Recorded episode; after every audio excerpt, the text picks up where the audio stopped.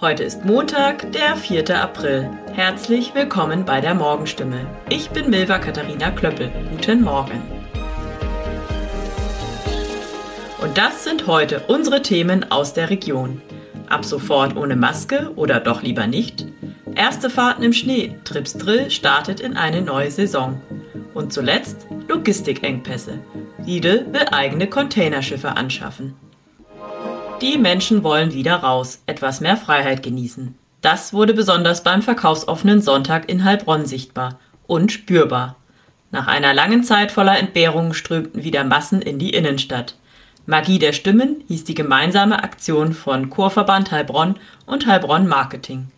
Auch in Künzelsau lud die Werbegemeinschaft zum Familientag mit verkaufsoffenem Sonntag. Das Besondere, die Events in beiden Städten fielen mit dem weitgehenden Wegfall der Maskenpflicht zusammen. Das Fazit unseres Kollegen Friedhelm Römer in Heilbronn? Ob draußen oder drinnen, der größte Teil verzichtete auf das Tragen von Masken. In der Stadtgalerie fühlte man sich fast schon an die Adventszeit erinnert. Der Besucherandrang sei recht groß gewesen. Nur noch schätzungsweise 10 bis 15 Prozent der Menschen trugen hier noch einen Mundschutz, Maske. Anders im hohenlohischen Künzelsau. Zur Mittagszeit treibt die Sonne die Menschen scharenweise in die Stadt. Hauptstraße und Geschäfte füllen sich zusehends. Doch die meisten Besucher greifen ganz selbstverständlich zur Maske, wenn sie einen Laden betreten. Schneebedeckte Hecken und Grünflächen, immer wieder fallen weiße Flocken vom Himmel. So einen winterlichen Saisonstart hatte der Erlebnispark Tripsdrill schon sehr, sehr lange nicht mehr. Wegen des Schnees startete der Erlebnispark am Sonntag und damit einen Tag später als geplant ins neue Jahr. Nur die Holzachterbahn Mammut und Waschzuber Rafting blieben weit wetterbedingt geschlossen. Deswegen bekam auch jeder, der ein Ticket im Onlineshop gekauft hatte, einen Gutschein für einen weiteren Besuch. Letztlich sind alle heilfroh, dass überhaupt offen ist.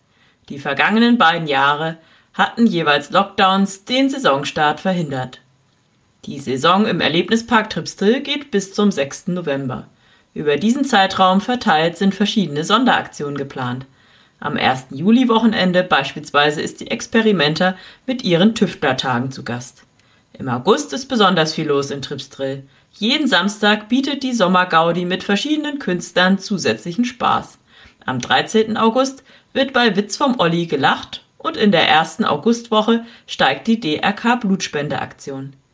Die schaurigen Altweibernächte laden im Oktober wieder zum Gruseln ein und am 31. Oktober gibt es mit Süßes oder Saures auch ein kindgerechtes Gruselerlebnis. Der Discounter Lidl will sich eigene Containerschiffe anschaffen, um auf diese Weise die stockenden Lieferketten wieder in Gang zu bringen. Konkret sei beim Europäischen Markenamt ein Unternehmen namens Tailwind Shipping Lines angemeldet worden, mit dem Lidl Fracht per Schiff oder Flugzeug transportieren wolle, heißt es im Unternehmensbericht.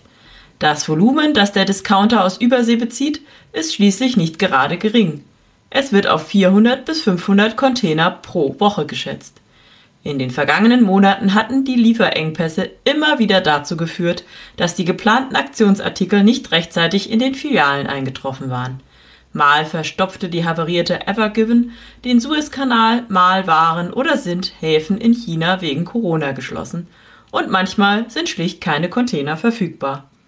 Corona hat den globalen Frachtverkehr durcheinandergewirbelt. Das waren unsere drei Nachrichten aus der Region. Mehr erfahren Sie in Ihrer Tageszeitung sowie rund um die Uhr auf stimme.de.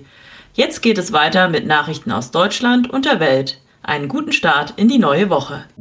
Vielen Dank und einen schönen guten Morgen. Ich bin Sabrina Frangos und das sind heute unsere Themen aus Deutschland und der Welt. Kriegsgräuel in der Ukraine, Lebensmittel werden teurer und Bericht des Weltklimarats. Nach dem Abzug russischer Truppen hat die Ukraine nach eigenen Angaben ja in der Region rund um Kiew die Leichen von mehr als 400 Bewohnern geborgen. Das sei eine Hölle, die dokumentiert werden müsse, damit die Schuldigen bestraft werden. Das schrieb die ukrainische Generalstaatsanwältin Irina Venediktova auf Facebook. Hanna Wagner mit den Infos aus Moskau. Leichen liegen mitten auf der Straße, manche auf dem Rücken, andere auf dem Bauch. Es sind entsetzliche Bilder aus Kiews Vorort Butscha, aber Russland will nicht dafür verantwortlich sein. Die russischen Truppen seien schon am vergangenen Mittwoch aus Butscha abgezogen worden, heißt es hier aus Moskau. Wie es denn sein könne, dass die Fotos der toten Zivilisten jetzt erst auftauchen. Russland deutet an, dass möglicherweise die ukrainische Armee ja die Menschen erschossen hätte und spricht von einer gezielten Medienkampagne aus dem Ausland. Die Ukraine lässt sich davon aber nicht beeindrucken, es handele sich um Völkermord. Die Leichen würden jetzt obduziert, heißt es, dann käme die Wahrheit schon ans Licht. Einige Supermärkte haben es ja schon angekündigt, nämlich dass sie ab heute die Lebensmittelpreise ordentlich anziehen wollen. Doch was heißt das eigentlich für uns als Verbraucher? Lebensmittelexperte Bernhard Burdig von der Verbraucherzentrale NRW weiß mehr. Wie stark steigen die Lebensmittelpreise denn gerade tatsächlich an und worauf muss man sich dann da einstellen? Also es gab schon eine Preisrunde in den letzten Wochen. Es hieß äh, vom Lebensmittelverband, dass eine Preissteigerung im zweistelligen Bereich, also wo das genau liegen wird, 10, 15 Prozent oder sowas, angekündigt ist. Für welche Lebensmittel ist alles noch nicht genauer bekannt im Moment. Wie erhöhen denn die Supermärkte ihre Preise? Bisher wurde ja zumindest ganz gut vorgewarnt, oder? Oder gibt's auch versteckte Maschen der Supermärkte?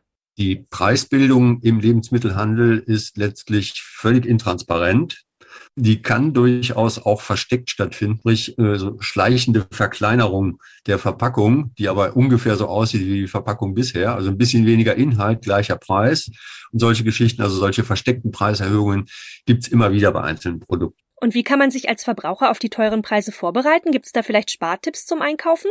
Ja, es gibt eine ganze Reihe an Tipps. Ganz kurz gesagt, bei haltbaren Produkten kann man auch mal Sonderangebote kaufen und einen kleinen Vorrat kaufen. Man kann Obst und Gemüse nach der Saison kaufen. Ist im Moment ein bisschen schwierig. Wir haben jetzt gerade Ausgang Winter. Da gibt's noch nicht so richtig viel. Der Handel bietet Lebensmittel, die kurz vor Ablauf des Mindesthaltbarkeitsdatums sind, auch oft günstiger an, preisreduziert an. Da muss man sich dann also keine Sorgen drum machen, dass die Lebensmittel schon schlecht sein könnten? Das Mindesthaltbarkeitsdatum ist ein Mindesthaltbarkeitsdatum. In aller Regel sind Lebensmittel auch deutlich darüber hinaus noch gut verzehrbar und völlig unbedenklich verzehrbar. Muss man einfach mit seinen Sinnen prüfen. Jeder kennt das Joghurt im Kühlschrank vergessen. Der ist auch eine Woche oder zwei später noch völlig in Ordnung und muss nicht weggeworfen werden. Man hört ja auch immer wieder von so Tricks der Supermärkte, etwa, dass die teuren Sachen oben im Regal stehen. Man sollte selbst lieber weiter unten zugreifen. Stimmt das denn? Da gibt's auch eine ganze Reihe an Tricks. Nicht immer, also da muss man schon genau gucken, nicht immer sind größere Verpackungseinheiten günstiger als kleinere Verpackungseinheiten. Das ist manchmal auch genau umgekehrt der Fall. Da hilft dann definitiv der Blick auf die Grundpreisangabe. Also sprich den Preis je 100 Gramm oder je 100 Milliliter. Dann kann man die Produkte direkt miteinander vergleichen. Das ist äh, sehr hilfreich. Sollte man seinen Einkauf eigentlich vorher planen, also zum Beispiel mit Hilfe von Werbeprospekten oder so? Lohnt es sich dabei Angeboten dann zum Beispiel einen Teil des Einkaufs in dem einen Supermarkt zu machen und dann für den Rest woanders hinzufahren? Da würde ich dringend von abraten. Diese Lockvogelangebote sollen einen in den Laden locken und oft genug lässt man sich verführen, dann doch mehr zu kaufen. Das macht keinen Sinn. Also lieber planvoll einkaufen, gucken, dass man Reste weiterverwertet und nicht Lebensmittelabfall produziert damit sparen sie schon sehr viel. Gerade sprechen ja auch alle wieder übers Hamstern. Sollte man da jetzt vorsorgen und lieber auch ein paar Vorräte anlegen, solange Lebensmittel noch nicht ganz so teuer sind? Einige decken sich ja jetzt gerade wieder ordentlich mit Öl und Mehl ein. Also wir haben viele Bereiche, Mehl, Rapsöl oder sowas. Also wir haben die Tage noch mit dem, mit dem Verband der, der ölverarbeitenden Industrie gesprochen. Rapsöl ist nicht absolut knapp. Aber weil jetzt viele denken, oh, ich nehme noch mal eine Flasche mehr, sind die Regale auf einmal leer. Die Lieferketten brechen zusammen. Das kann nicht so schnell nachproduziert werden. Also Hamstern ist in der Regel kontraproduktiv und schafft erst die, die Knappheiten, die eigentlich gar nicht gegeben sind. Wie kann der Klimawandel gemindert werden? Die neuesten wissenschaftlichen Erkenntnisse dazu haben Wissenschaftler aus mehr als 60 Ländern für einen neuen Bericht des Weltklimarats zusammengetragen und der soll heute vorgestellt werden. Da der Weltklimarat ja ein UN-Gremium ist, werden natürlich alle UN-Länder über die Studienergebnisse beraten. Julia Zebella mit den Infos. Der Klimabericht, der heute veröffentlicht wird, ging ja schon vor einem halben Jahr an die Öffentlichkeit. Was steckt denn dahinter? Eine Gruppe von Wissenschaftlern namens Scientist Rebellion hat einen Entwurf des Klimaberichts schon im September veröffentlicht.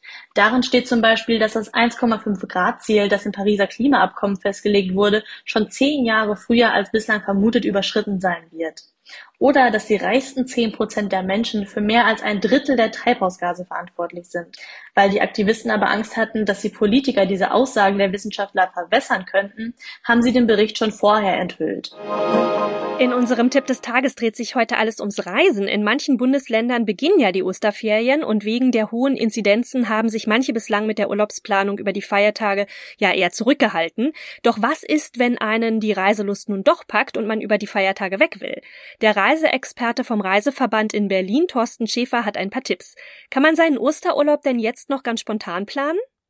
Es gibt immer noch genügend Möglichkeiten, auch in den Osterferien zu verreisen. Einfach im Reisebüro nachfragen oder auf den Online-Reiseportalen nachzuschauen. Lohnt sich auf jeden Fall.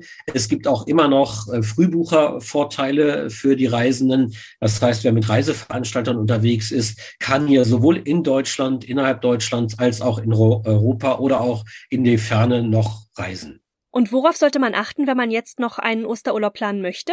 In immer mehr Ländern werden die Corona-Regeln gelockert, aber auf jeden Fall sollte man sich vorher informieren, welche genauen Einreisebestimmungen gelten. Zum Beginn der Einreise brauche ich einen Test. Welche Nachweise brauche ich? Was benötige ich für die Rückreise? Brauche ich da vielleicht einen Testnachweis, wenn ich eine Flugreise antrete? Das alles sollte man sich vorher noch in, darüber informieren, damit man hier wirklich gut vorbereitet auf Reisen gehen kann. Welche Regionen gelten denn mit Hinblick auf Corona als besonders sicher? Worauf sollte man beim Urlaub machen denn achten? Auch wenn die Restriktionen äh, und die Vorgaben gelockert werden, Corona-mäßig, sollte jeder natürlich weiterhin vorsichtig sein und die normalen Hygienemaßnahmen beachten. Abstand halten und dort, wo es nötig ist, natürlich auch die Maske tragen, damit einem sicheren und unbeschwerten Urlaub hier nichts im Wege steht. Ansonsten gelten diese Vorschriften oder diese Regeln in allen Ländern, egal ob es innerhalb Deutschlands oder in Europa oder weltweit ist. Haben sich die Lieblingsreiseziele der Deutschen denn seit Corona eigentlich verändert? Wohin reisen wir denn nun am liebsten? Wenn wir uns die Osterferien anschauen, dann sieht man ganz klar, dass die Deutschen raus wollen. Und das zeigt sich an den Top-Reisezielen. An erster Stelle steht im Moment die Türkei, gefolgt von Ägypten, aber auch Palma de Mallorca, also die Balearen stehen hoch im Kurs. Aber auch kommen Fernreiseziele dazu, wie die Malediven oder die USA, Abu Dhabi zum Beispiel, also die Vereinigten Arabischen Emirate. Neben Deutschland ist auch wieder die touristische Weltkarte in aller Welt gefragt. Und was ist, wenn kurz vor der Abreise der Corona-Test doch noch positiv ausfällt? Wie kann man sich am besten gegen solche Situationen absichern? Es zeigt sich ganz klar, dass die Deutschen beim Reisen sehr stark auf Absicherung setzen und auf Flexibilität. Daher empfiehlt es sich auf jeden Fall bei der Buchung von Pauschalreisen, die rechtlich eine bessere Absicherung bieten, auch auf sogenannte Flex-Tarife zu setzen damit man noch äh, kurz vor der Abreise auch umbuchen oder stornieren kann. Es empfiehlt sich außerdem auf ausreichenden Versicherungsschutz zu achten, also Reiserücktrittsversicherung, Reiseabbruchversicherung, auf guten Auslandskrankenschutz zu achten, damit hier der Reise nichts im Wege steht. Nun schießen die Preise für Sprit- und Flugtickets ja gerade in die Höhe. Wie wirkt sich das auf den Urlaub aus? Hier gibt es eine gute Nachricht. Diejenigen, die schon frühzeitig gebucht haben, nämlich ihre Pauschalreise jetzt zum Ostern oder auch für den Sommer, Re viele Reiseveranstalter haben schon angekündigt, dass sie nachträglich für bereits gebuchte Reisen die Reisepreise nicht erhöhen werden. Daher lohnt sich auf jeden Fall äh, relativ schnell zu sein, jetzt zu buchen. Denn wir alle wissen nicht, wie sich auch der Krieg weiterentwickeln wird und welche Auswirkungen das noch auf die Preise haben wird.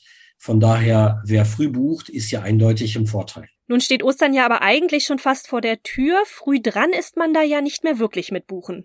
Es gibt immer noch freie Kapazitäten in vielen Urlaubsländern, auch innerhalb Deutschlands gibt es noch Kapazitäten. Einfach im Reisebüro nachfragen, was noch machbar ist oder auf den Online-Reiseportalen nachschauen. Und das noch. Vor genau 20 Jahren hat die französische Justiz den Fall um den Unfalltod von Prinzessin Diana endgültig abgeschlossen. Das war ja knapp fünf Jahre nach ihrem tragischen Unfalltod. Das Gericht hatte alle Beschuldigungen gegen die Fotoreporter zurückgewiesen. Sie hatten auf Motorrädern das Auto, in dem Diana mit ihrem Begleiter Dodi Al-Fayed saß, verfolgt. Dorothea Finkbeiner mit den Infos aus Paris. Das ist ja alles schon wirklich sehr lange her, aber offene Fragen gibt es trotzdem noch, oder? Also die Verschwörungstheorie ist ja, dass es ein Mordkomplott Rat gegeben habe vom britischen Königshaus oder wem auch immer und dass Diana schwanger gewesen sei von ihrem damaligen Geliebten Dodi Al-Fayed. Das hat vor allem Dodis Vater über Jahre hinweg gesagt. Nichts davon stimmt, laut den französischen und später auch britischen Ermittlungen. Aber einige Diana-Fans wollen eben bis heute nicht glauben, dass die Königin der Herzen mit gerade mal 36 Jahren so gar nicht glamourös gestorben ist bei einem schrecklichen Autounfall mit einem angetrunkenen Chauffeur. Das war's von mir. Ich bin Sabrina Frangos und ich wünsche Ihnen noch einen schönen Tag. Bis morgen.